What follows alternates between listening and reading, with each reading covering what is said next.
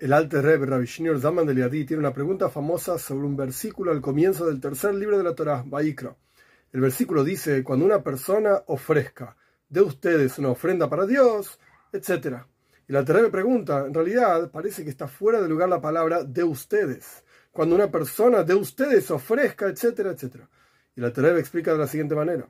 Cuando una persona ofrezca, es decir, Korban Koroiv, quiera acercarse a Dios, pues de ustedes depende acercarse a Dios. Toda persona tiene la capacidad y la posibilidad de vincularse directamente con Dios sin intermediarios y de elevarse en santidad paso a paso. Cuando una persona quiere acercarse a Dios, pues de ustedes depende.